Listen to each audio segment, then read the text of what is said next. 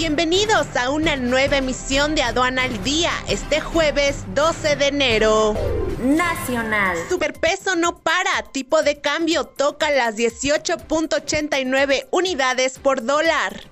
Los ingresos totales de México por visitantes internacionales sumaron 24.969 millones de dólares de enero a noviembre de 2022.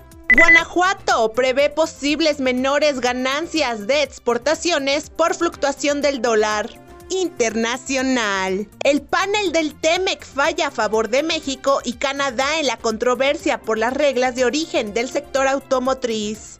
Comercio en el Mercosur en el peor momento en 30 años registró una caída del 20.5%. El comercio electrónico se dispara un 33% en España.